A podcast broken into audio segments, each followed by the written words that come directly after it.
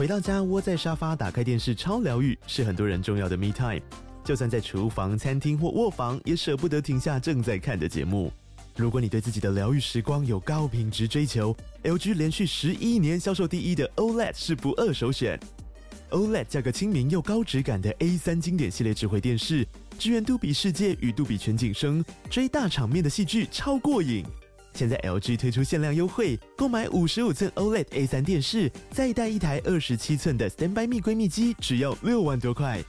StandBy Me 闺蜜机内建 Netflix、Disney Plus 等影音平台，可以摆床边、餐桌，甚至顶楼露台，家中每处都可以成为你的专属娱乐空间。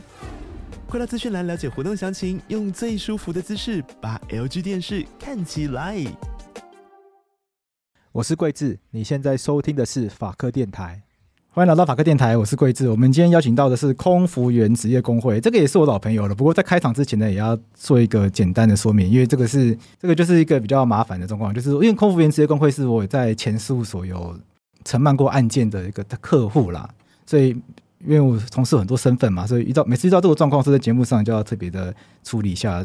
那现在应该没有，因为他们后来不信任我了，所以他们就。没有啦，开玩笑的。我们今天邀请你早就发现了。好啦，开玩笑。今天邀请到的是空服员职业工会的秘书长周盛凯。嗨，大家好。然后刚好今天上任的空服员职业工会常务理事黄祖瑜。嘿，大家好。为什么今天要邀请空服员职业工会呢？因为他们最近好像变成了民进党侧翼，然后在网络上引起了非常多的讨论。那刚好这个话题在法白的脸书啊、IG，我们觉得这话题也很有意思。其实我们也追了一段时间了，所以我们觉得这个话题。我也想要带到 Podcast 来跟我们的听众朋友来聊一下，所以我想说，就趁这个机会，就找我们的老朋友来聊聊看，然后也让大家来认识空服员职业工会。其实空服员职业工会这个这个团体，我们之前一直都在我们的这个名单上面，但是从长荣罢工结束之后呢，本来想说应该很快就有罢工了吧，所以他们就是一个很喜欢搞罢工的一个团体嘛，所以我想说应该很快就会有下一场罢工了，反正也不用太急，就殊不知就遇到了疫情。那疫情期间呢，就航空业就是很惨淡嘛，所以基本上我看就不可能有什么，不看不可能有什么动静。没想到这一拖拖了三年，到了现在，哎、哎、怎么会有一个这样一个事件？这个事件呢，大概是这样，它跟民众党有关，也是因为跟民众有关呢，是他们最近被贴上的民进党侧翼的标签。大致上就是柯文哲这位总统候选人，他在台北举办造势大会。那这个造势大会呢，算是呃忘记他全名了，但他的目标，他的诉求是。他要聚集女性的粉丝，就是一个女力的大会。他的诉求是说，呃，柯文哲有也有很多的女性粉丝。结果在这个造势大会上面呢，我一位曾经担任过机长议员呢，据说帮他组织了一一一群空姐应援团。然后这个空姐应援团呢，在这个造势大会上带来一段劲歌热舞。然后这个劲歌热舞呢，这个应援团他们穿着的衣服呢是。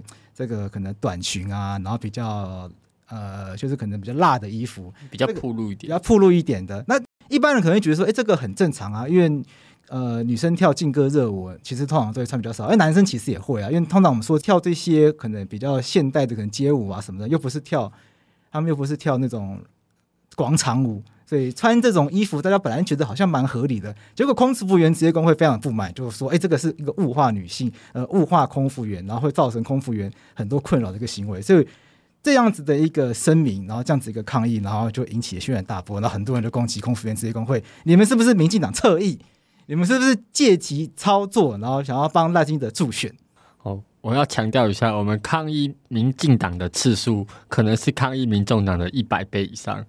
我们第一次发，应该是第一次发声明骂民众党吧？好像是对啊，因为以前好像都没有，没有。对，但是我们以前因为以前华航罢工完的时候，很那个，我们有一段时间被那个很多干部被打压，那我们那个时候就很常开记者会去骂说那个郑文灿啊、何暖轩啊，还有要求政府要帮忙。那所以我们骂民进党的次数真的是骂民众党的一百倍，可能更多。对，对我是没有去数啦，多的。还是是因为你们跟史黛利亚很要好？嗯，求助无门吧，哪边帮我们哪边哪边就。因为我们的那个前秘书长嘉伟现在在在那边工作，所以他他那个因为很了解空服员，所以就会比较熟一点。对对对。那我们先不谈政治好了，为什么要攻击民众党？因为跳舞这件事情，其实大家也会跳啊，就是这不是一个很正常的事情吗？我我我我先站在一般人立场好了，可能确实多数民众看到这段舞蹈。当下可能没有什么特殊的感受，因为他们也没有说穿的真的到太暴露，就是确实是辣了一点。可是说要到违背善良风俗什么的，可能也不到那个程度。为什么对你们来说，你们会觉得这是一个不妥当的行为？基本上对我们来说，跳舞来说当然是没有什么太大的争议啊。我我也喜欢看人家跳舞，男生女生跳舞都喜欢。但是重点是他后面就提到一个空姐应援团，然后第一来说就是以整段舞蹈看起来没有什么问题，但是在于是文字上面在叙述说啊是前机师请了空姐应援团，这是我觉得很纳闷，是为什么机师要请一个空姐应援团？然后再来是空姐应援团跟这个场合到底有什么关系？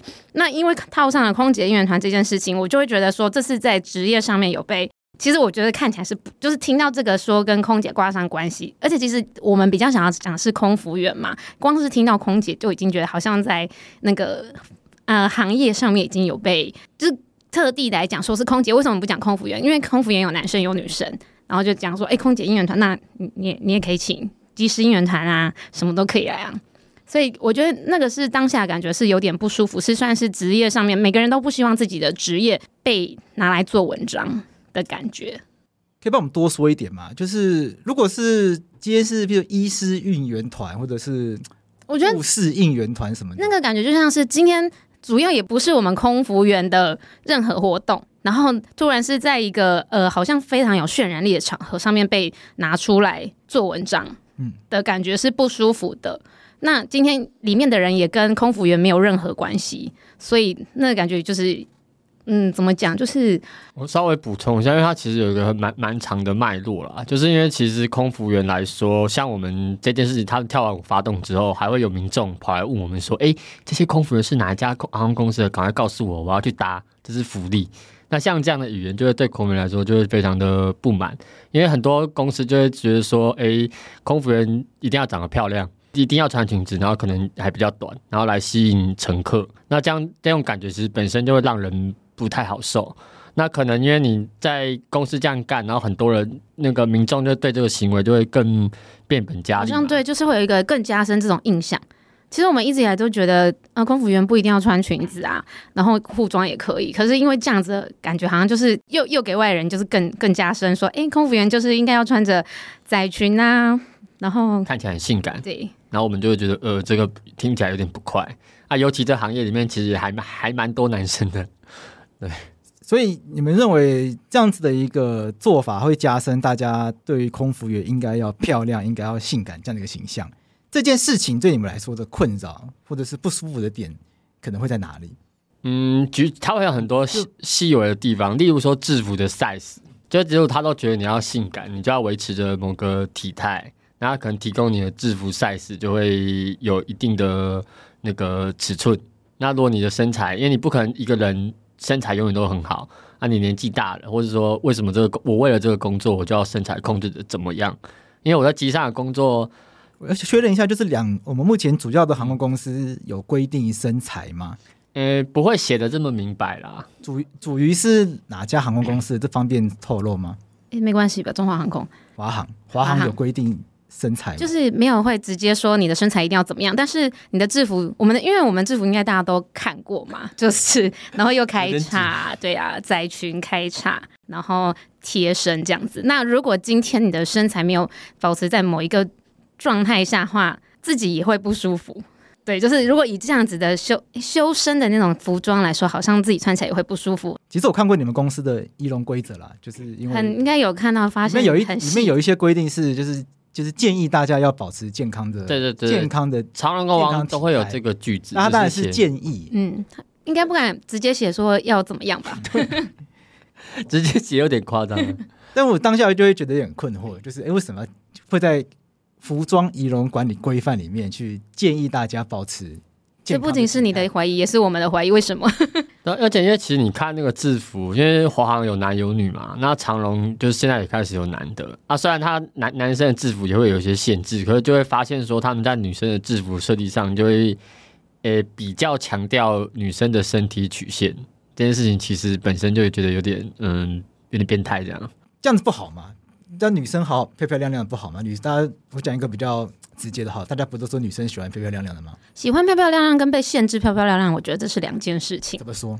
因为喜欢漂漂亮亮是发自自身的，嗯、我我想要打扮漂亮，但因为漂亮这个事情很主观。但是当你被一个公司说你一定要漂亮的时候，那就是不一样的。他是以他的角度去限制你做什么样的事情才漂亮，而且就是，诶，如果你有仔细看我们服装仪容手册的话，它应该有特别还有写到说你的彩妆的颜色，哦、什么眼对眼影啊、彩妆啊，然后发饰这些东西，就变的是他以他的嗯公司的角度去规定你的美观吧。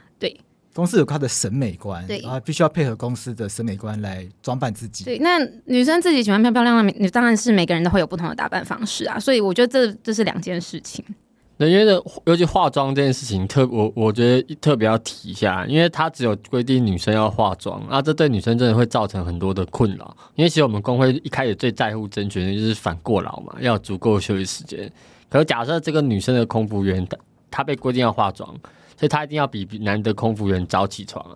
他有的要化化全妆，那有的人化快，有的化慢，那你的时间就被压缩。那你回家还要再卸妆，这行为本身就会占用到你的额外休息时间。然后而且我我应该是之前有在桃园，因为我们有去送桃园市政府性别歧视，然后那个性别委员就问我们说：“哎，那公司要求你化妆，是不是就是觉得说，哎，化妆看起来比较专业？”那我我我跟长荣的空服员听了就觉得很生气啊！就是那为什么男生不用化妆就就专业，女生要化妆才专业？这本身就一件很奇怪的事情。对，我们就会觉得这个他们把女生的外表跟女生的专业绑在一起，就是我们工会觉得蛮反感的。可这好像也是很多公司的文化，可能不止航空公司，好像很多产业都会有这样子的一个文化，对不对？认为女生要透过化妆或保持一定的外表。来去作为他可能在这个产业里面一定的、一定的能力的一个展现，你们怎么看？以这因为你们是空服员工会，你们怎么看航空公司的？嗯、他们为什么会做这样的要求？应该说我们很常遇到这个问，你你提问这个问题，说，哎，为什么现在很多 O O L 啦，上班也都要化妆？嗯、那大家你们跟他们一样，为什么你们会不满？那其实它有一些细微的差别啦，像很多公司他们那个什么所谓的 O L 或业务，他们不一定会强迫他说你一定要化妆。只是会有一个社会有一个氛围是说，哎、欸，那个女生就是要化妆才专业的，你就是要漂漂亮亮，你才表现你的专业度，所以他们就会在这个呃氛围下要去化妆啊，没有人去挑战这个氛围。嗯，可是空服员他比较比较特别，就是他是会被强制说你一定要这样做，像他们连发型，好像发型也有规定，发型也要规定，就是长头发一定要盘起来，而且我们是还有连发饰都规定，就是用、啊、是公司发的吗？没有发，所以就是很很多额外的。支出你也是要自己，就像化妆这种东西，你也是我规定你要化妆，但是你不会提供化妆。哦，公司没有发用啊。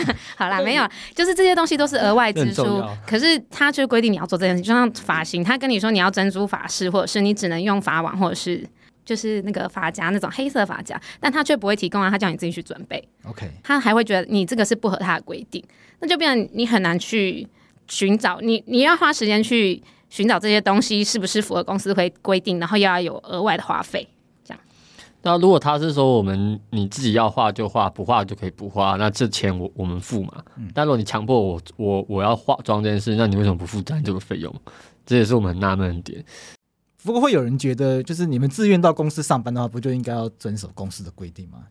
哦、我们很常在各种场合遇到的问题，所以说你进公司以前你就知道这件事情了。相信你们，因为你们是工会，为什么你要组工会？为什么你要要求加薪？我觉得这个对工会来说应该是很常被很常碰到问题，但是也没有人说知道进公司以前就知道这个规定不能打破，这不合理的规定啊。确实是这样，但是反过来讲，为什么你不遵守它？当然，当然这个两个东西是没有，是，有点是没有互相回应到。对，不过还是蛮想听听看你们会怎么样去跟这些人沟通哦。其实我蛮常，就是像刚刚我们主语讲的嘛，我们争取不只是裙装或化妆，我们争取什么东西都会被问这问题。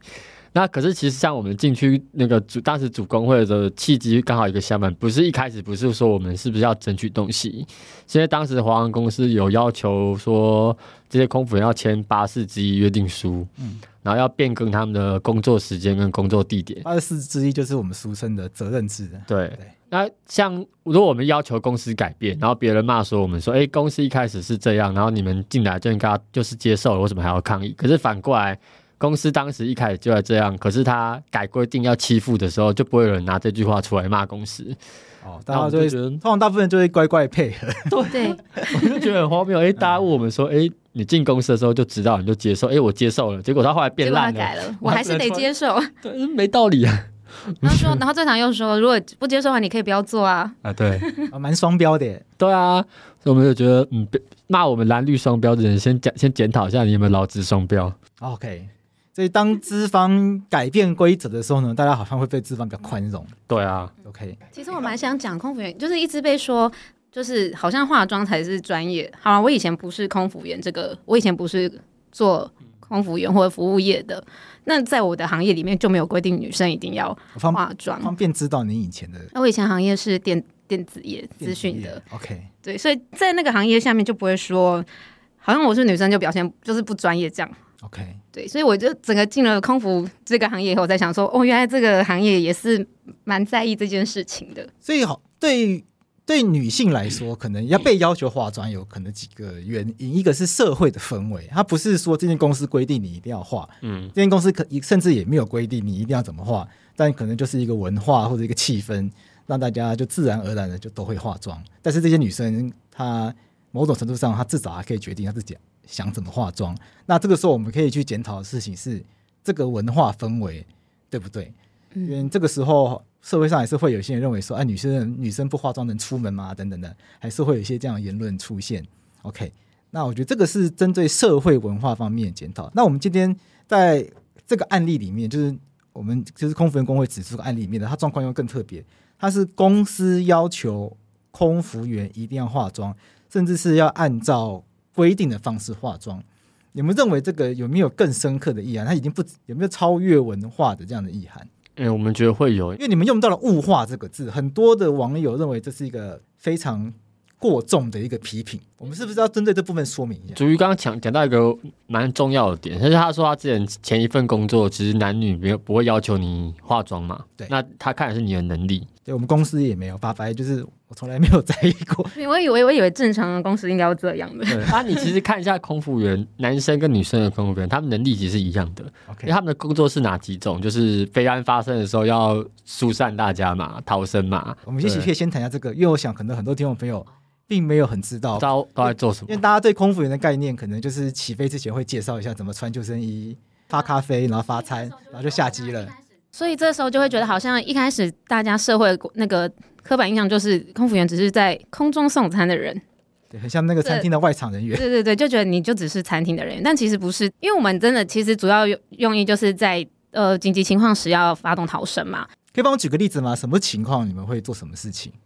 让这样让听众比较有画面，比较像如果是比较严重的那种，我们是在电影上面有看到，就像沙利机长这种。嗯、那如果比较会真的有可能，虽然是也不是希望了，但是比较会在空中会碰到的事情，大概就是火失火。嗯，然后就是有，比如说就是会有在客舱内抽烟，就是客舱的洗手间内吸烟，然后或者是有些时候是那个电子产品在客舱内着火，然后因为在密闭空间里面着火，其实是一件很危险的事情。那我们会收到，就是我我们也会训练说我们在这种状况的时候需要先处理什么事情。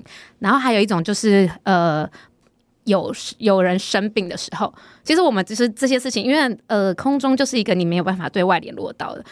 没办法太容易跟外界求助，所以我们会就是在医疗，然后跟急救，然后还有在就是处理这种呃火灾这种状况的时候，会都会有受训。我我我我比较有印象的画面就是电影中什么飞机迫降的时候呢？对，但这个东西是教大家什么抱头之类的，对对对，跳 slide 这样子，就像对，就会就会说像那个有那种安全知识啊，就是对，就是弯腰低头这种，这、就是比较比较详细。你自己有遇过没那么严重的，譬如说着火这种？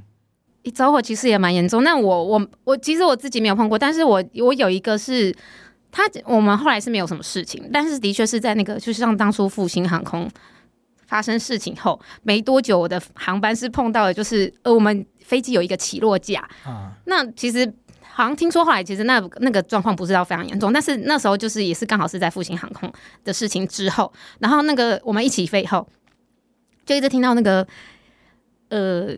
有一个那个就是那种飞机的声响，就是那种我们会收起落架的时候会会有那种咚一声，有有些机型会这样、嗯。然后那时候它就一直响，然后我们就想说发生什么事情了，咚咚咚这样子。对，就是但是呃隔一阵子不会那么持续急，就是不会那么急促的。然后我们就一直不知道为什么，因为如果正常到一个定点，它就会开灯，然后我们就会开始执行正常的，就是像送餐啊这种比较正平常生活的事情。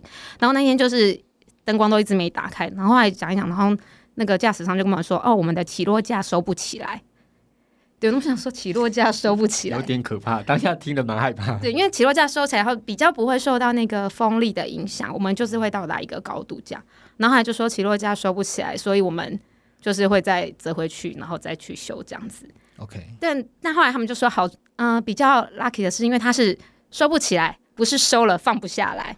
因为收了放不下来，它是真的就是，就真的会有点对，就是会有点像那个迫降，你要怎么落会比较不会让你那个摩擦，因为是摩擦以后就会着火嘛，会烧起来。对对对对对，所以我们只是收不起来，然后就是轮子还在，所以我们落地的时候还是有办法落地。然后这是就是那时候会印象比较深刻的事情。但是可能就要先预备，假设它有故障，可能会有紧急状况。我们因为我们也有就是说，如果遇到这种状况的时候，就像萨利机场里面有播，嗯、就是我们。坐在位置上，我们就要开始想说，等一下逃生的时候，我们的程序是什么？其实我们一连串的程序，嗯，就是对啊，我觉得要讲真的是有点冗长，就是平常我们一年在，我觉得这样听众就可以理解。譬如说起落架虽然是收不起来，但是假设它其实有故障，降落说它断掉之类的。对，我们先预设，他们就要开始做。这时候很，因为这时候我觉得在空中的人就会很多小剧场。在这个时，对，空中就会很多小剧场都蛮害怕，要开始念佛珠什么的。但但念佛珠没有用啊，所以那个空服员就要开始要一些 SOP，要一些训练。不是说念佛珠没有用，安先先要有些安定心理的效果嘛。最重要是 SOP 的训练。那至少真的有意外的时候要紧急疏散什么的。对，这就是我们其实空服员正常来说，正常的是主要是处理逃生状况。所以我我相信大部分空服员在这个时间都会是，就是就是在我们还没有在嗯，你们看到我们站在客舱的样子的时候，就是坐在那个我们我们有自己的位置叫 John C，John C 上面的时候，我们其实。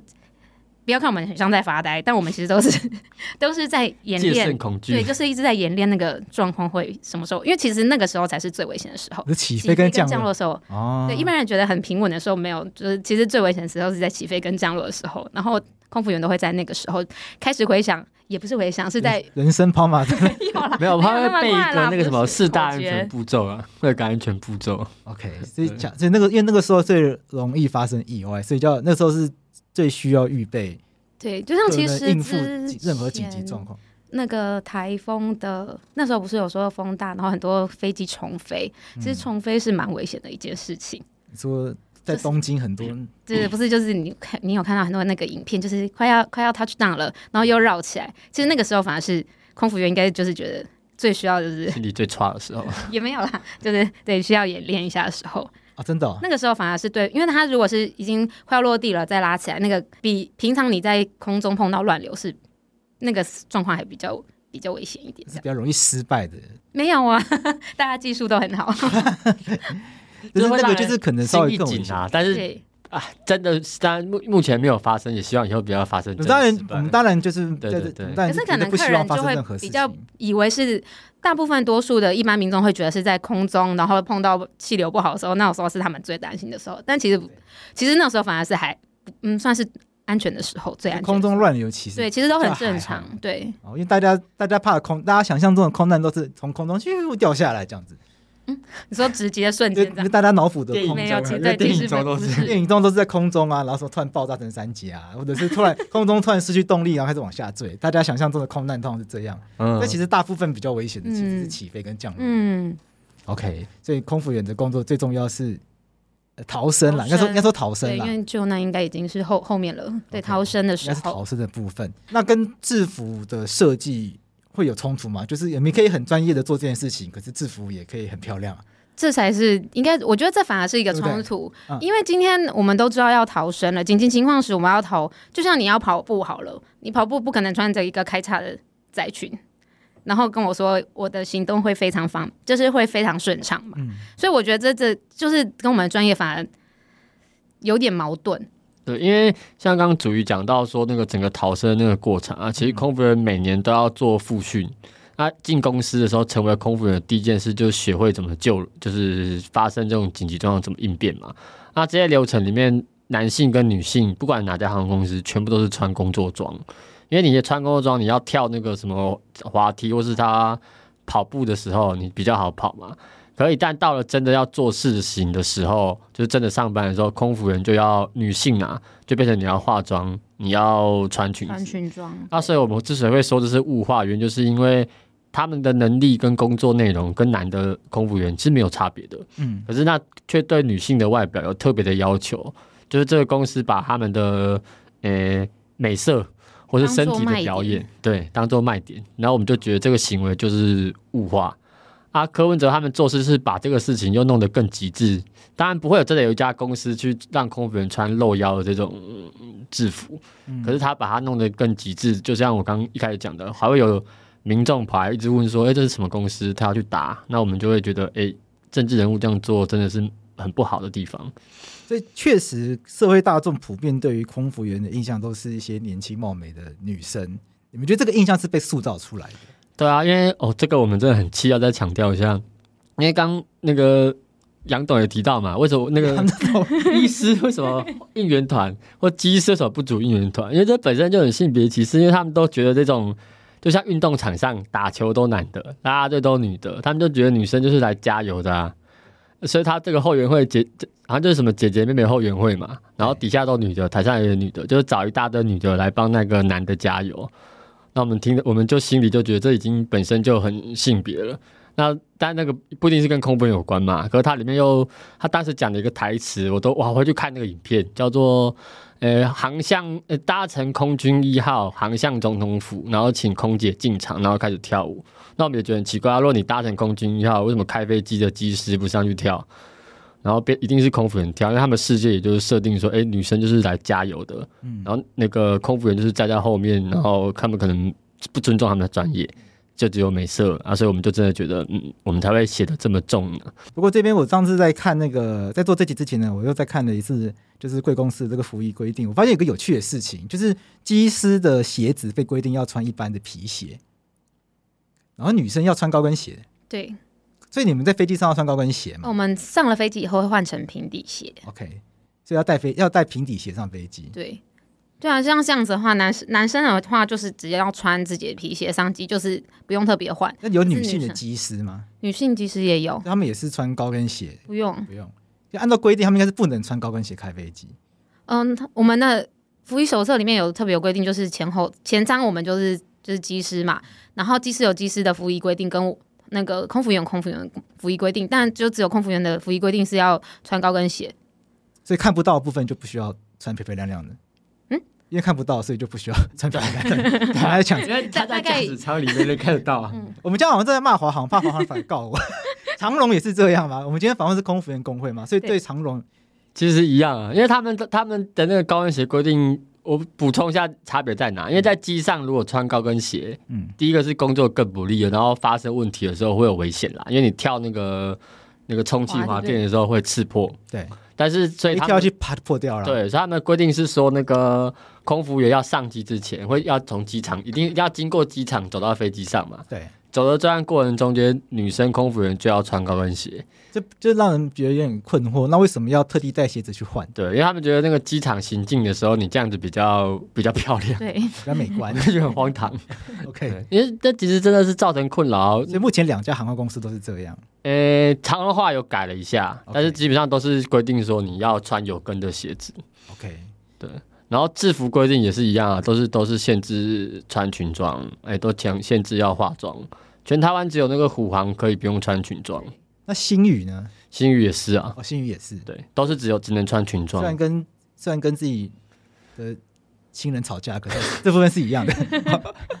啊，这里这是杨董说的，不是不是本会说的，是我讲没关系，没关系，是我讲的。啊，OK，所以站在工会的观点认为。女性空服员在飞机上被做这些额外的打扮上的要求，而且这些要求，譬如说高跟鞋啊、化妆啊，然后裙装啊，哎，长荣也是穿裙装嘛？刚刚有提到，对，长荣也是穿。目前刚刚有提到，像是华航的裙装是是有开叉的，嗯，那不方便工作。那长长长荣的裙装也会不方便工作。嗯，长荣的制服是没有开叉啊，可它一样是有会比较修身的的制服。就是其实蛮他们的，因为他们的衣服都一样很紧身啦。然后可是空服员这个工作就是他很常要起立蹲下，不是跳舞的那个起立蹲下，是他要拿东西。或是说给客人东西，所以都会需要常起立蹲下。那其实需要做一些角度比较大的动作的时候，你那个裙子很比较窄，都不方便活动，就是本身就不是一个很适合工作的制服，所以我们也很纳闷为什么要设计成这样。我们在找资料的时候找到，就是华航的设计制服的设计师有好像有暗示说，就是在设计制服的时候就有刻意要把它设计的比较性感一点。对，就是他说后面的拉链要做做的很明显。嗯。还有，我觉得呃，不太确定这不是原文，但它大意就是，如果空服员的制服不够性感的话，那设计师基本上是失败设计师。他的意思大概是这样。那你们怎么看这个？你们会认同吗？就像刚刚前面已经说了，就觉得听起来就是不舒服啊。因为其实每个空服员就会想说，我们明明就是来表现专业的，就是在飞机上的东西就是逃生这种东西，然后结果却被说，嗯、你。好像那种感觉，像是你被说出来，你只你只需要漂亮就好了，你只要性感就好了。OK，你完全没有注重我们后面工作在做什么东西。所以，对于女性空服员来说，认为工会的立场是认为不应该把女性当成也当成呃拿出来展示的一个商品。对，因为他这个话就让人也很反感，因为他说就是要引人遐想嘛。那乘客搞不好就是听了就觉得，哎，那我对因此听了之后，我对。这个组员有遐想，不是很合理吗？因为连你们设计师都这样讲了，那这个就会造成很多负面效果。很多乘客就会觉得说：“哎，那我是不是对你做什么，好像是很理所当然？”是因为你们设计的这制服，你当初设计就是要引我遐想啊。虽然我们不主张说你到底不管我穿什么，你都不应该对我性骚扰，可他的语言就会让一些人以为说：“哎，这样是可以的。”我们就会更不爽这样。所以在社会上面，我们会发现到一些现象哦，就是我们发现大家对于空服员的形象，普遍都会，我们讲空服员这个字的时候，大家普遍都会想到的是年轻貌美，然后身材姣好的女生。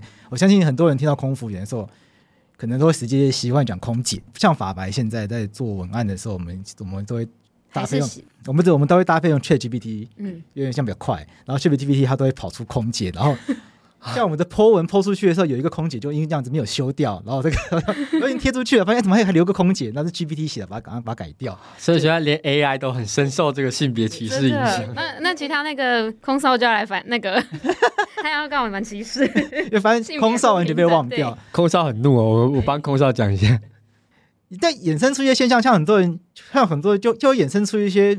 听起来荒谬，可是这就会有一些真实疑问是：那比如说怀孕后还能当空服员吗？或者是年龄大的女生可以当空服员吗？就是社会上常常就会有一些这种，其实大家心里知道这是一个很歧视、呢很荒谬的问题，但也是也会有一些人会有真心这样子的问题，所以这个时候可以看得出来，其实这就是因为空服员这份工作，它某种程度上它已经被当成航空公司在贩售的一个商品或者服务的一环，就是航空公司它当然要提供。空服员的服务，因为空服员要要有空服员，飞机才有办法有一个非常安全啊，或者是航空公司，或是希望空服员在飞机上提供好的一个呃精致的服务。好了，我们可以这样讲。但这个精致服务它变成年轻貌美的女性提供的服务，它就会造进一步造成大众对于上飞机的时候，它会有更多额外不切实际，甚至我们会觉得好像接近性骚扰的期待，好像整台飞机都应该要有年轻貌美又身材姣好的女性。那当这样子的一个想法弥漫到整个文整个社会的时候，其实或许这就是空服员工会之所以会对这一次的造势大会选用空姐应援团这样的主题出来发声的一个真正的一个原因。那刚刚有你们提到说这样子的一个文化会造成空服员常常被性骚扰，可以跟我们分享一下这个是一个什么样的状况吗？嗯，我我们先讲一个比较没有那么直接的性骚扰的状况，但是像因为我们刚刚提到啊那个组员，他们起降飞机的时候都要坐在那个装 C，那就是跟客人面对面的座位。那他会有一个状况，就是、哦、我有我有遇过，我觉得蛮你你有做过，就是眼神就在那边，对，是看还是开心？我觉得其实我觉得有点尴尬，因为不知道看哪里。对，没有，那代表你还比较正派，因为有的空服员会反映他们会担心一个事情，就是因为他们都要穿裙装嘛，就就是因为是裙装，那到底要看哪里？那我就假装睡觉。对，那你这个还是好正常好的客人，可是你又不，其实空服员又不知道坐在我对面那个人到底是什么样子，他心里就会有压力，说，哎，我会不会要？就是他会不会偷拍我？嗯嗯嗯，或者说，好像你之前有发生过，就是有客人乘客就是就是对面的那个位置，然后有拍出照片来。那因为我们的嗯，好像那时候就是发发生就是我们家的，然后是穿裙子，因为我们裙子有开叉，嗯、所以那时候我觉得很好笑，是我们设计的这种裙子，但是公司人就会跟你说，你为了不要怕自己曝光，所以记得在那个坐下的时候要一定要。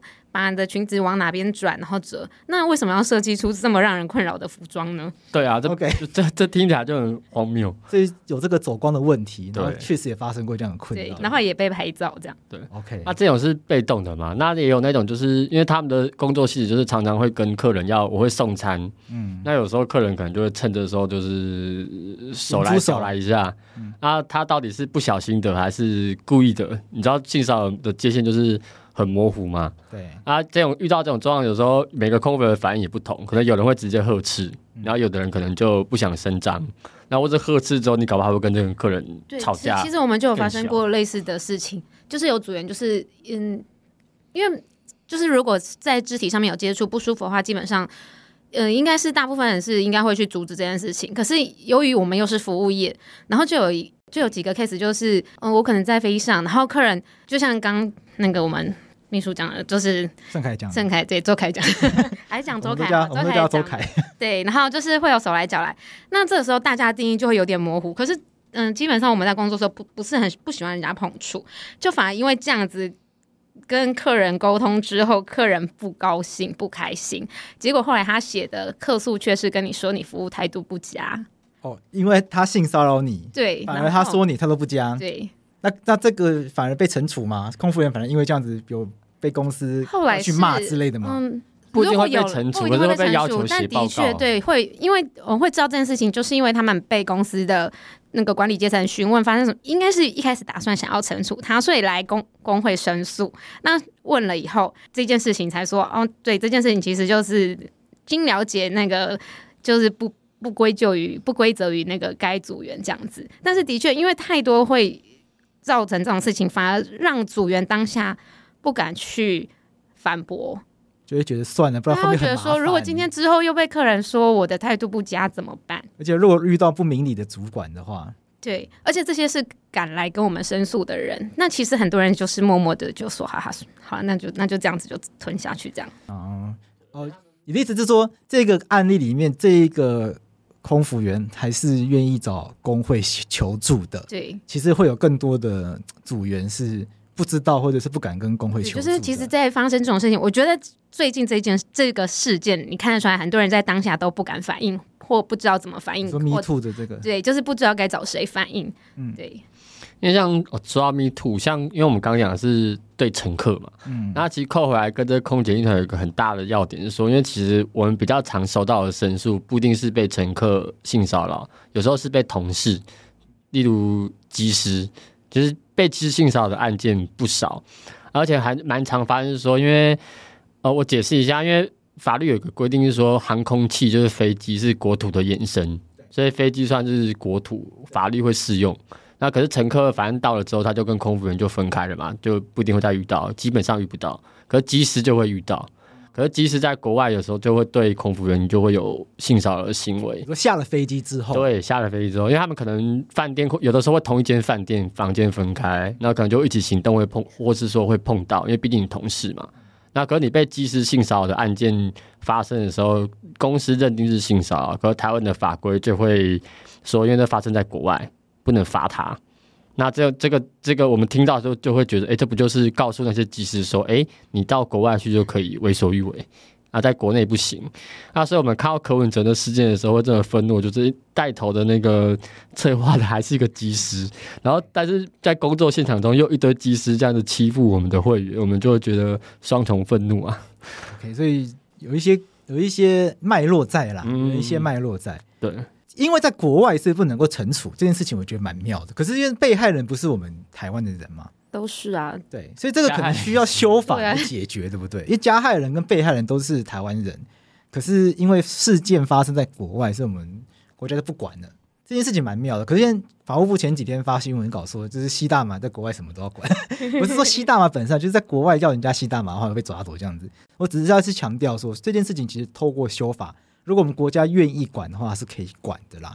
就我们愿不愿意把我们的管辖权去扩及到这一类型的事件，至少国人跟国人在海外的性骚扰事件，国人都回到国内来申诉的，而且公司的认定也成立了，那主管机关应该要开罚。对，我想这个应该才合理嘛。因为那个我们那时候，因为我们发生那个机师的那个胜诉案件之后，我们就有去研究了一下，也有去申诉，发现桃师傅不开罚，他们就讲一个理由，就是说这是因为那个是属于行政罚款啦，嗯、然后他对他们来讲，那个东西就是比较轻微的罪，就是发生在国外的罪落比较轻微，就不会罚。OK，然后我们就听的就是就代表国整个国家其实认为性骚扰没有那么严重啦，要不然像刚刚那个杨律你讲的、啊、吸大麻这个。就会罚嘛，可是性骚扰就不会罚，那不就代表你觉得吸大麻比性骚扰严重很多吗？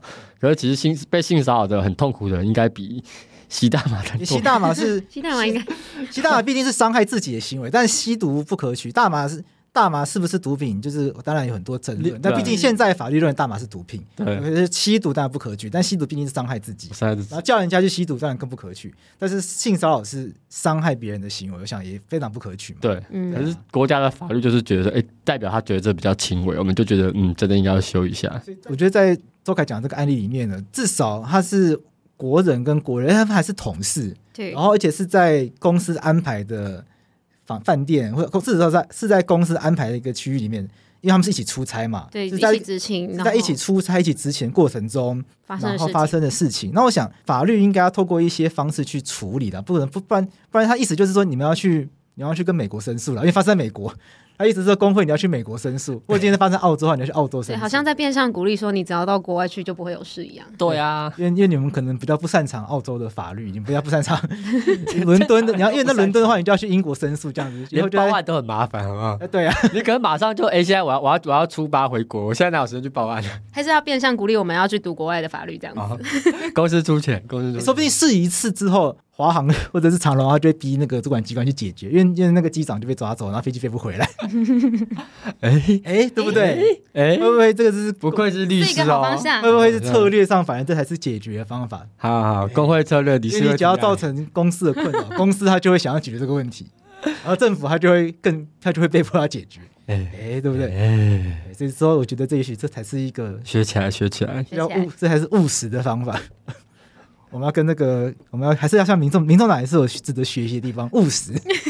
那啊，职场性骚扰，我觉得这些这些性骚扰问题听起来也是因为跟空服员这个职业，他在社会上形象已经被定型了，被定型了，好像就已经被定型、被塑造成从事这个职业的人理所当然的要提供他的美貌，就造成有一些人对这个对从事这个职业女性有很多不礼貌的期待，甚至就很多不礼貌的行为。认认为从事这个职业的女性，好像理所当然就应该要可以被吃豆腐，理所当然就可以被期待她提供一些漂亮的外观。那如果今天在飞机上面看到的是她自己觉得不漂亮的女性，或者是她自己觉得可能身材比较怎样女性，她就可以用一些不礼貌方式去对待她。我想这个就是空服员工会讲的可能物化女空女性空服员的问题。那我们把话题转一个方向好，因为我们前面也提到就是。从这个制服的议题延伸到另外一个地方，刚刚也有讲到，它肯定会带来一些职场安全的问题。我们能不能聊一聊，就是空服员工作有没有职场安全的一些面向？我们聊聊，就是你们工作有没有一些大家看不到的辛酸苦辣部分？就是如果以最基本来说，我们职场上面最常碰到的，当然就是像客人的行李过大过重，然后会请我们空服员帮忙这样子。哎、嗯，这到底能不能请空服员帮忙搬呢、啊？因为这个现在大家搭飞机，有些人。好像可以寻求协助，好像不知道协，我们是协助协助放行李，但是不是说就是这个不在我们，就是我们要负责把它放上去。假设今天你你如果是嗯，比如说高度或者是怎么样，我们是可以一起共同帮忙，帮你把行李放归归位这样子。比如说遇到身高比较矮的乘客，他碰不到之类的。但是如果行李过大过重，我们还是希望他就是可以在。嗯，进进航空器以前就让他托运托运，对。可是上飞机之前，那不都有规定可以上飞机的大小吗？对，是不是？所以可以上飞机的大小，基本上如果是身高不够，像如果它的大小不会很大的话，其实是可以放在那个座位下方前方的位置。嗯、那比较大一点的，但是是符合规定的话，当然就是放在上方行李柜嘛。那如果今天是身高不够，那当然是可以寻求协助。那我觉得每个空服员也不会吝吝啬帮忙啦。但如果你是说，就是我们。本身的工作里面是没有包含专程为客人放置行李这件事情，所以意思是说，有一些旅客会认为搬行李啊，这是你的工作。对，因为把行李放在那边，然后然后看着你，你有遇过这种状况吗？我我我还是会希，就是希望会一起协就是协助他放上去，因为其实我觉得这有一个，嗯、呃，这有一个，因为它其实是属于个人物品。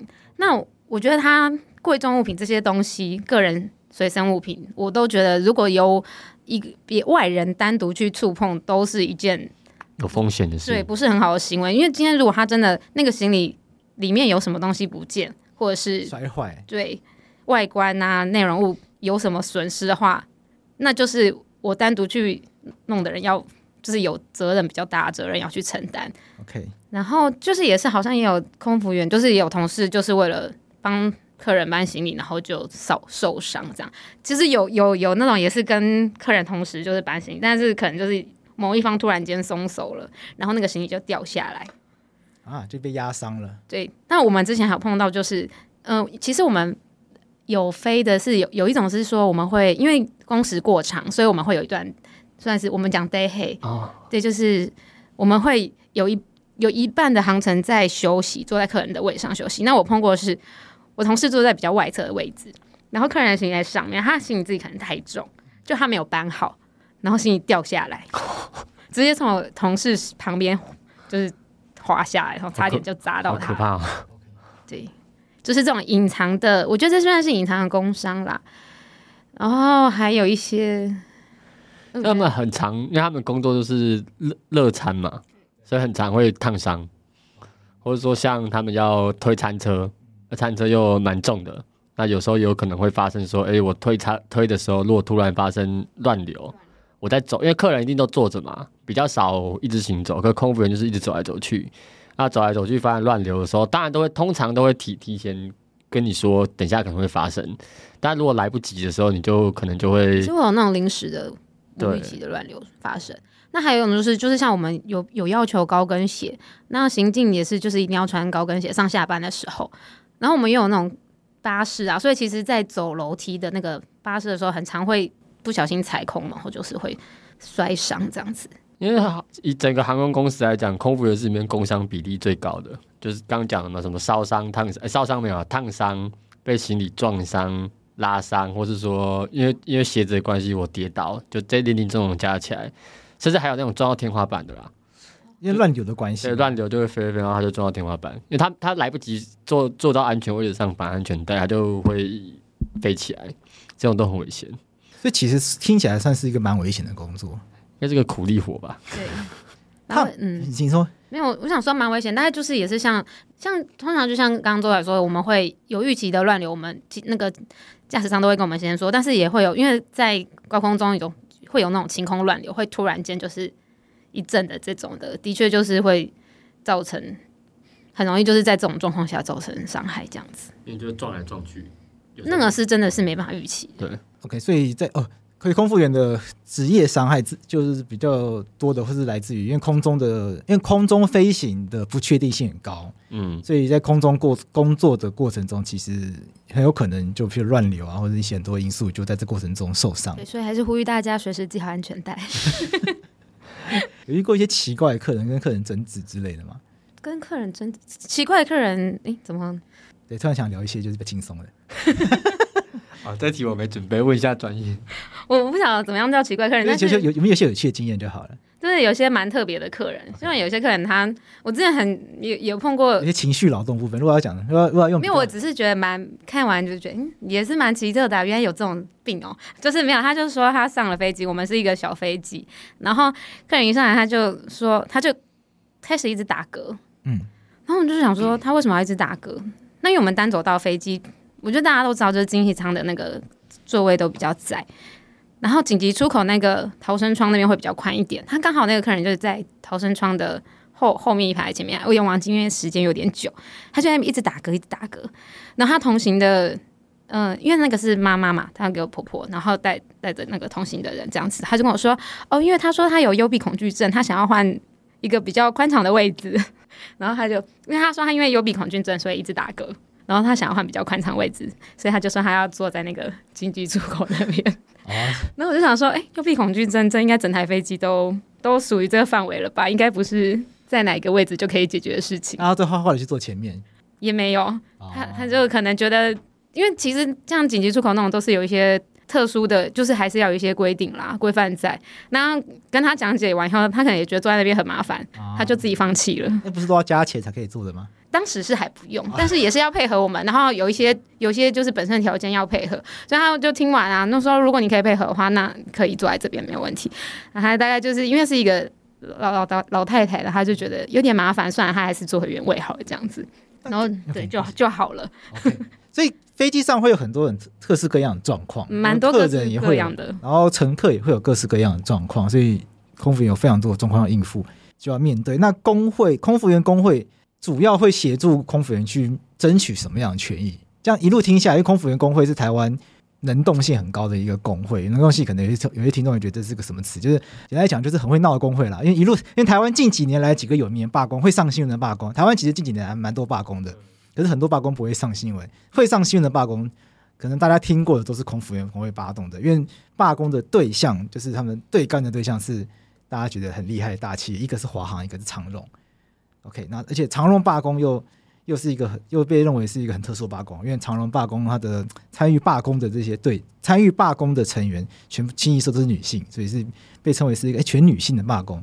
所以冲服员工会在可以说是台湾近几年就是台湾劳工运动史的这个这个太空运动史这个过程中是一个非常重要的角色。接下来就想问说，那空服员工会到底都在帮大家争取什么样的权益？因为听起来，如果空服员的工作确实本质上。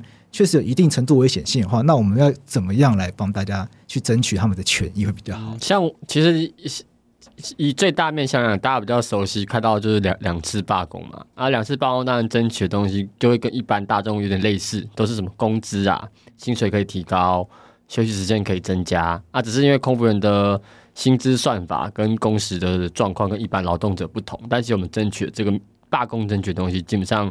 工时啊，工资这部分，但其实像我们刚刚讲到这整个工作内容的的的状况啊，其实我们一直在争取的，比较像是说改善他们的服务流程。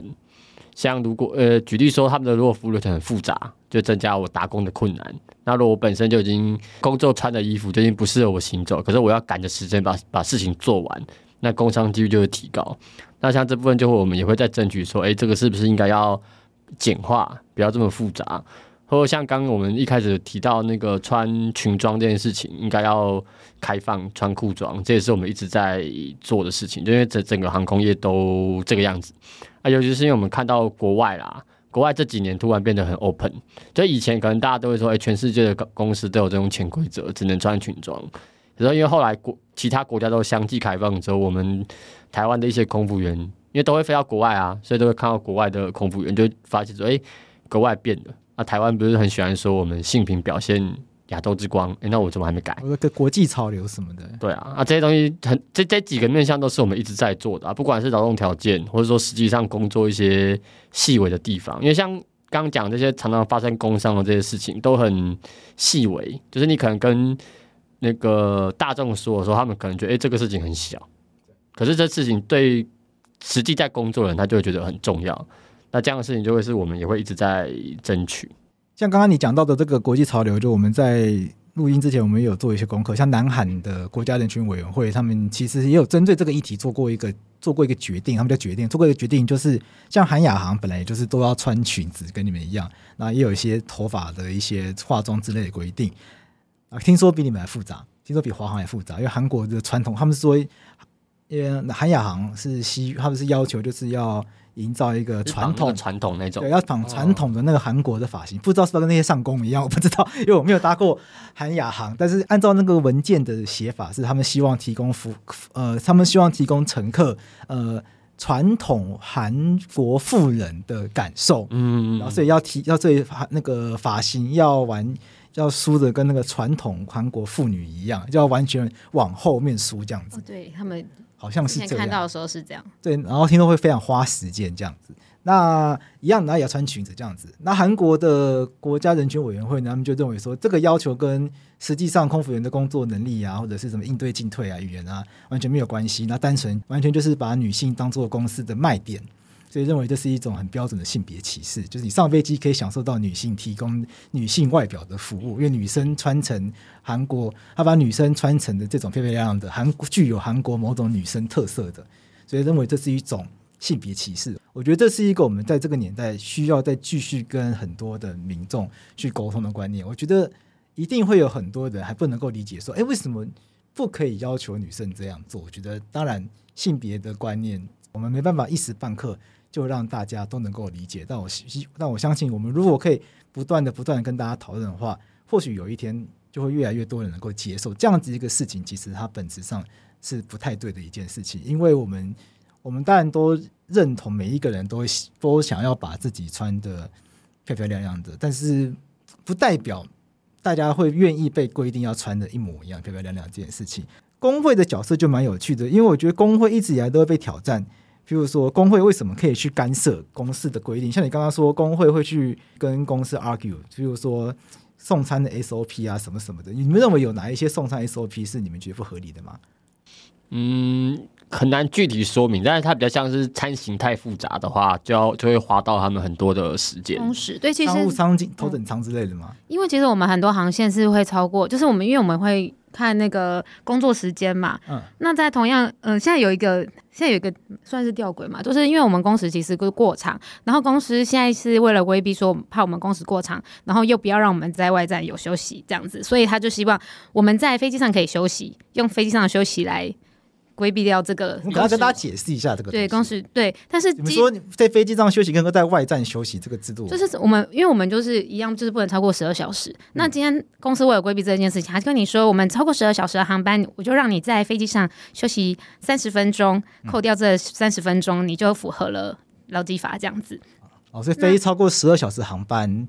可能工作十一小时，接近接近十二小时航班，因为他怕如果飞机一 delay，那我们就超过十二小时就违反劳基法，所以他为了规避这个时间，他就希望我们在飞机上就安排休息时间。那这个休息时间一定要超过三十分钟嘛？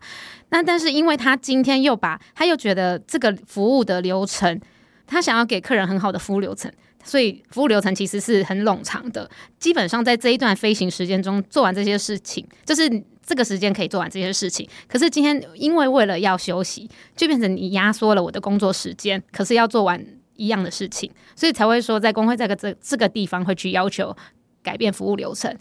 因为他假设以一个航班来说，我在飞机上四小时的工作内容，他却要我在三小时，因为我们组员就全部组员要排到排到休息的话，就是你要在。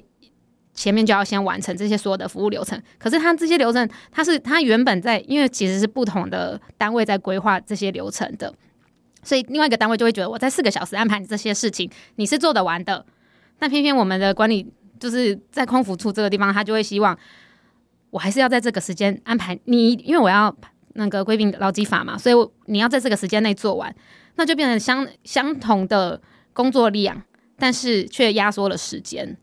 所以才会工会才会在这个地方主张是要更变服务流程。我们可以跟大家介绍那工作流程嘛？我我举几个比较实际的例子，例如说像在竞技场的时候，他们是推餐车嘛，啊推餐车如果餐车上面东西很重，就推的时候有可能会受伤。那可是比像就是推餐车的部分，可是我像商务舱，像长龙的商务舱，它就没有餐车，它是用要你用端的。哦，商务舱没有餐车哦，商务舱端的，它是希望 怎么会呢？他就是要希望有最高级搭过，因为头等舱、豪金舱、豪金舱端的看起来比较高级。对，他就是要个别服务，一个一对一的服务。对，我好逊哦，我不知道哎。欢迎。贫穷限制了你的想象。平常先做想象，我不知道飞机上有端盘子这件事。对，端的盘子如果很重，就会很嗯。OK，就是像这种东西，我们就会去反弹啊。就你这个东西应该就在飞机上，那断流来，那盘子怎么办呢？对，这也是其中之一的。嗯嗯嗯。对 OK，对，这个就是我们一直去 argue 说，这这两个东像这种东西，就希望可以调整。OK，就是你盘子上的东西不要那么复杂，不要这么多，不要那么重。跟大家摆盘哦，要摆盘，要摆盘。所以送出去之前。要摆盘，要摆盘，要摆漂漂亮亮，像西餐。所以下次想要来看一下，但我要先存钱。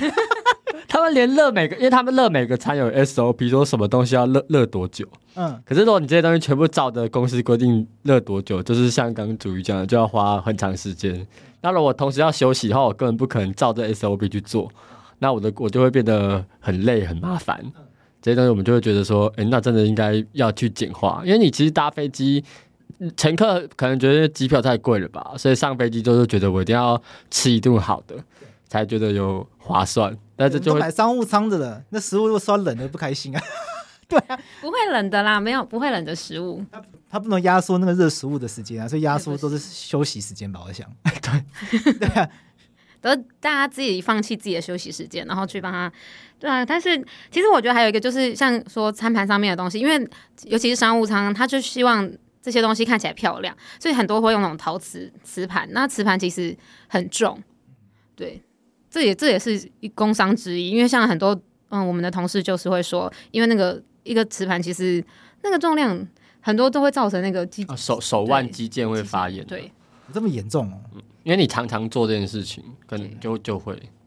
而且因为现在航班很多，其实像这种应该就是算是如果你休息就会好。可是因为我们就现在现在那个疫情也趋缓，疫情也恢复了嘛，然后就大家就是航班很排的很密集，然后所以也不太不太会让你有这个复原的时间，所以就会一直累积，一直累积，造成长久伤害。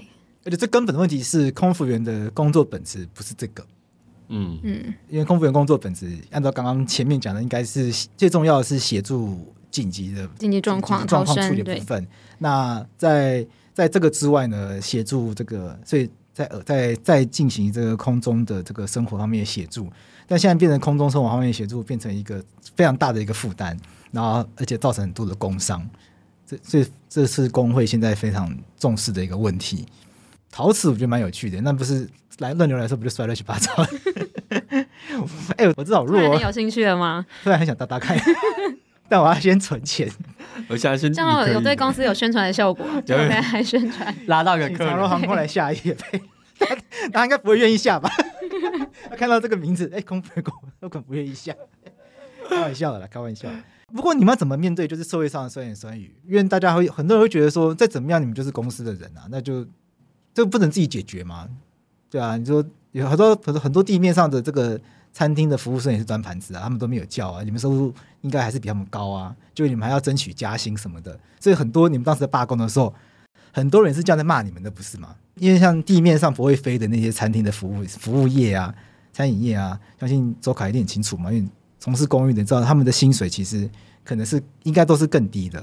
那空服员都不敢说是很高的，但应该是比他们高一级。嗯嗯。所以当时对空服员的罢工，很多人的很多人酸言酸语是啊，空服员已经是台湾收入算比较好的行业了，结果还出来要，还出来要钱，还出来争取，有人又又用什么不知足这样子这个这样子的一个态度来去攻击你们，你们当时怎么看？这样子的一个攻击，其实我们当时，我觉得这个攻击，我我们可以分两部分来来谈啦。第一个部分是因为其实台湾的劳工真的普遍真的都蛮惨的，嗯，那所以很常每次比较有条件先出来抗争的工人，就会有人跑出来说：“哎、欸，谁谁谁更惨，你怎么不去帮他们？或者是他们没抗争，你们怎么有资格抗争？”那其实我们也觉得蛮莫名其妙，因为假设他们真的出来抗争的时候，我们都会支持他们，挺他们，但是我们受到。这不代表说我们的问题不用被解决，因为当然空服员的薪水就是因为台湾普遍薪水真的太低了，所以大家就觉得诶，空服员薪水很高，那为什么不是那个最惨的人先出来争取？可是如果你每次都要等到最惨的人先出来争取，其实整个社会是不会改变的。那第二个是说，我我我觉得我们就是尤其是空服员工会啦，因为我在空服员工会工作了时间蛮长的，就会发现说我们碰到这些。被骂的东西，后来都会发现跟性别还蛮有关的。怎么说？我举一个例子啊，是我在那个长隆空服员罢工的时候，我们不是在那边静坐嘛？那因为长隆空服员比较特殊，就是都女的，华航还有一些男生，然后就会有那种路人跑来骂我们的空服员，就是说你们有时间在那边抗议，怎么不回家顾小孩？那这句话就听起来就很歧视，因为第一现场一定有些是单身的嘛，而且他有小孩的话，外为什么是我顾？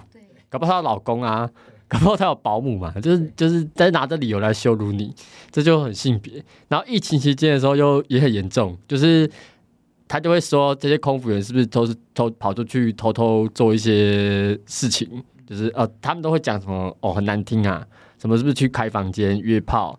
然后我们说什么哦我们没有违规，他就都说我们都在骗人，明明就偷偷私生活很，他们就会说什么私生活淫乱，对空服员的攻击都会全部都扯到性别上面。然后像是最近那个民众党不是就是有来我们这边出征吗？但因为我们太常被出征了，我现在有点就是有点麻木，就会 反正你们再怎么讲都一样啊，就是这种人大概就是对空，就是我会后来发现对公运的的这个抹黑，对到跟对女性的抹黑就是都是一样的。我们就算不管是在罢工、疫情，还是我们出来讲说，哎，不要性别歧视，骂我们的内容都差不多，就是针对女性去羞辱。其实对啊，这而且我们因为空服员职业工会就是有不同家的航空公司嘛，那我们一开始在我们是华航一开始出来的时候，我们主要是针对休时来抗争。然后在那个工资的部分，因为其实我们是第一个出来罢工的那个嘛，航空公司，所以当时我们薪资不算高。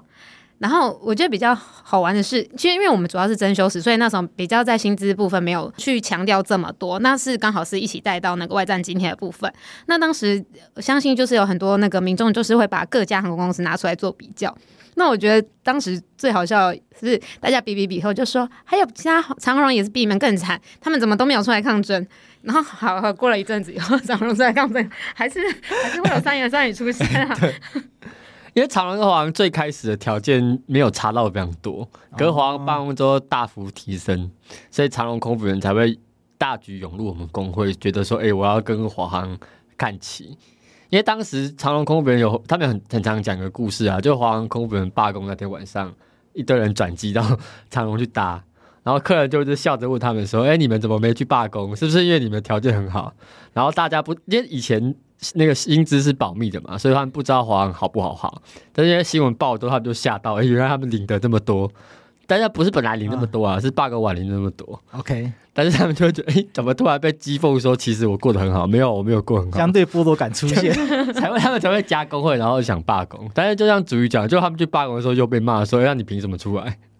这罢工真的有带动这个空服员加入工会的这样的一个风潮在吗？嗯，的感受啦。我觉得两间不太一样。像我们华航工会这边部分，是因为当初，嗯、呃，华航企业工会里面，我因为每个单位的要要劳动的条件要的东西是不一样的。那我们当然也是会会有企业工会。那当时的企业工会就是以前俗称延吉工会这样子。然后，嗯、呃，原本大家一起谈好，就是说要跟公司要求什么，然后结果工会都自己内部的工会都不不同意嘛，不处理，所以才会进。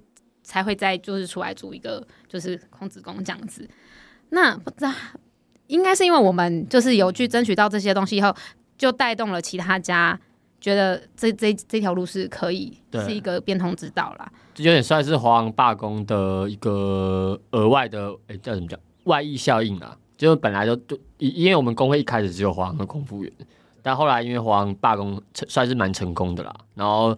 各家航空公司的人都陆续加入我们，然后尤其长龙最多，所以算是对啊。那罢工的确吸引了很多人加入我们。那罢工结束之后，会不会有人跑掉？多少啦？其实应该比较不是罢工本身导致他跑掉，比较是罢工之后有一连串的打压。嗯，要华航罢工完的，我们我们的好像会员比较嗨，我们的会员状态目前是多嗨。对他们那个，因为华航罢工完的时候，整体条件有上来，但公司打压也还是蛮，就有一段很严重，干部都被那个差点被解雇了。嗯，所以那时候多少有一些会员会，哎，会不会下个轮到我？因为他会怕嘛，然后就有一些人就就退了。那长荣的话就比较麻烦，因为他们罢工比较焦灼，不像那个华航这么明确，就是。诶，华航就很明确，所有诉求都达成了。那长荣罢工就诉求可能达到五成，有些没达要到。那有些空服员就对这结果不一定觉得，哎、欸，因为没有百分之百要到，或者说因为刚好他们比较，不知道算倒霉还是幸运，就是罢工完就疫情，疫情期间就有很多人就离开工会了。那就是所以就会就会有有有差，就是他的那个历史脉络有点不同了。所以每一个。航空公司的状况不一样，那最后就想问，那你经营工会需要怎么样去让劳工愿意认同？因为也很多的听众朋友会，我们也常常应该这样讲，我也常常听到很多人会这样讲，包括听我们的可能听众朋友留言啊，或者是来有时候会有人来咨询问问题啊，或者是平常聊天什么都有，就会觉得说啊，台湾的可能劳动条件很差，是因为台湾的民众没有劳动的意识啊，台湾然后因为这样子，台湾的工会很少啊，劳工没有人保护啊什么的，可是大家也会。可是我最后就问说，那你知道工会是什么啊？其实大部分讲这个，其实我觉得他们可以讲出台湾没有工会保护，我觉得他们已经是算是蛮用功的人，就是蛮或者是蛮愿意关心劳动资讯的人了。但是如果真的深入去问的话，可能他们还是不是很清楚是不是工会怎么运作啊什么的。所以我最后就想问你们：如果如果以你们两以两位就是有真的认真的在参与，有非常深入的参与。好，以两位有就以两位就是有在参与工会活动的这两两位来来分享的话，会觉得你们我们会怎么跟我们的听众朋友分享工会运动跟我们的劳工权益，或者是怎么样，或者或者是或者会怎么建议我们听众朋友去思考这个他们自己劳动权益的问题，然后工会可以怎么帮他们？会你会建议他们组工会吗？等等的。嗯，我们基本上会强烈建议大家一定要组工会。我我想到一个那个我我们的公运前辈，我们跟我们讲过一句话：假如全台湾有很多自私的工会，大家才可以不自私。之所以这么讲，是因为每次有工会出来抗争，大家就会怪说：哎，你都争取你自己的权益，然后华航罢工争取这些空服员的薪水，关我屁事，跟他没关，还影响到他的航班，然后说我们很自私。就所有的罢工，尤其运输业啊，都常遇到这种批评嘛。那其实，但是假设大家都很自私，你其实才有可能大家都不自私。为什么会这样讲？因为资方自私的时候，没有人批评他啊。嗯，大概是那个工人说：“哎，我要过好一点”的时候，就会来怪我们。那当然，回到刚刚讲那个根本，就是所以说我们会有几个东西，我们一直在做，是包含说要让其实让大家加入工会的前提，并不是说我已经要到了什么，因为我都我要人多我才要得到东西啊。像华航工会现在算是蛮强的工会。可以要到很多东西，一直在前进。可是不是说我不是因为要到东西才变强，我是变强了才要到东西。这这个是一个因果不同。可是大部分人可能就会想着，哎，工会强我才要加入他，那他就永远不会强起来。那空服员工会比较算运气好吧，就是一开始就很多人加入，因为大家被压迫的很惨。对，那个时候其实被压迫，嗯，像华航这边工会就是一开始是被压迫的很惨。我们那时候刚好是在。那个两岸开航，然后一堆红眼航班的时候，然后就是刚好就是很多事情累积在一起，才会有，就是才会有这。罢工啊！因为那时候其实我们的那时候薪资条件也不好，然后又增加了很多红眼航班。红眼航班就是像半夜凌晨两点到五点的中间要就是起来工作的，而且当时我们的休时还更短，就是工时跟休时，我们大概上班八小时，休八小时就可以再上班。那时候是最就是压缩的最累的时候。我还记得那时候就是晚上十二点到家，第二天大概六点就要起床再上班这样。嗯。所以那时候其实很多人都有这种状况，所以才会就是激激怒了很多。其实很多前辈就是在同。事里面那时候有，因为像华航就是本身就是会比较很多，就是工作很久都还一直在华航。那时候他们，我其实那时候也有点意外，是因为这些同事都会觉得说，哎，这华航这么大一间公司这么久了，然后对我们这么好了，我觉得这些比较资深的同事应该不会就是像就是马上敢跳出来做这件事情。但那时候真的是太太多这种航班，然后。造成大家就是集体都很累，然后所以大家愿意出来，所以我们当时的状况是这样。然后就如果像就是如果大家都不支持的话，就很难很难会去集结成这件事情。就是大家就会说啊，好啊，那那就那就算了这样子。但不会，因为因为那时候真的是大家都一起太累，大家都一样就是想要休息时间够，所以才会去一起做这件事情。因为其实做工会最重要的一个东西，应该就是找到大家的集体认同。嗯，就它不一定是工时跟工资啊，就像罢工算是因为工时跟工资，可像我们最近一两年在做，就是这个性别的部分，就是希望说让这些空服员知道说，哎、欸，他们的各种东西，我们工会真的都是在乎的，因为其实公司不会在乎，或者像说，呃，我不是批评啊，但是像企业工会，因为它有可能有各种不同的部门，嗯、它都可能有机师也有空服员，考虑的面向就比较广，就不一样。但是对我们来讲，我们想的就很单纯。空服员想要什么，我们就要什么；嗯、空服员希望我们表达什么，我们就表达什么。嗯，那建立这个集体认同是其实是工会经营最重要的东西。其实我觉得蛮合理的，用。比如说，我换一个比较通俗的话讲，要先爱自己，再不爱别人。嗯，对啊，就就是我觉得每一个人先知道自己的需求嘛，那我们要先认清自己的需求呢，然后我们先把自己照顾好。那其实如果每一个人都把自己照顾好，这个社会其实就会越来越好。嗯，所以我觉得也还好了，不能说自私，就是如果每一个产业都有办法建立起像这样的一个机制，然后让这样这样子一个方法，让自己的产业可以把自己的劳工照顾的越来越好，然后有这样的一个方式去争取，然后大家一起进步的话。其实那这个这个社会就一直在进步啊，所以因为你大家都去要调薪，你薪水就会调高，平均工资就很高，你就不用每年都只靠基本工资在调薪啊。每年基本工资都加那个几百块和几千块，没有什么意思，其实没有什么意思。对啊，所以大家自己去要调薪都提高，其实比较有效。对啊，所以如果每一个产业都可以有像这样的工会，然后帮大家去争取，那其实慢慢所有的产业一起在上升的时候，这个台湾的劳动环境都其实就是整体都在上升啊。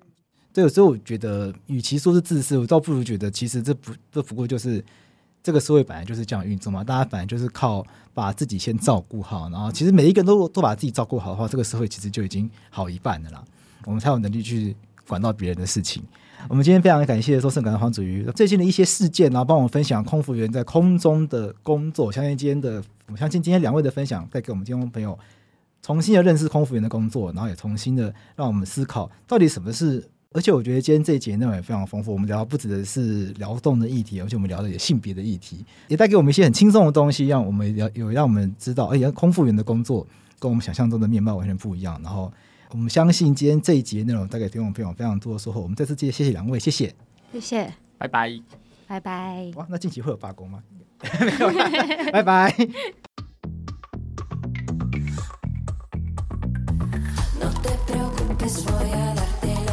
yeah.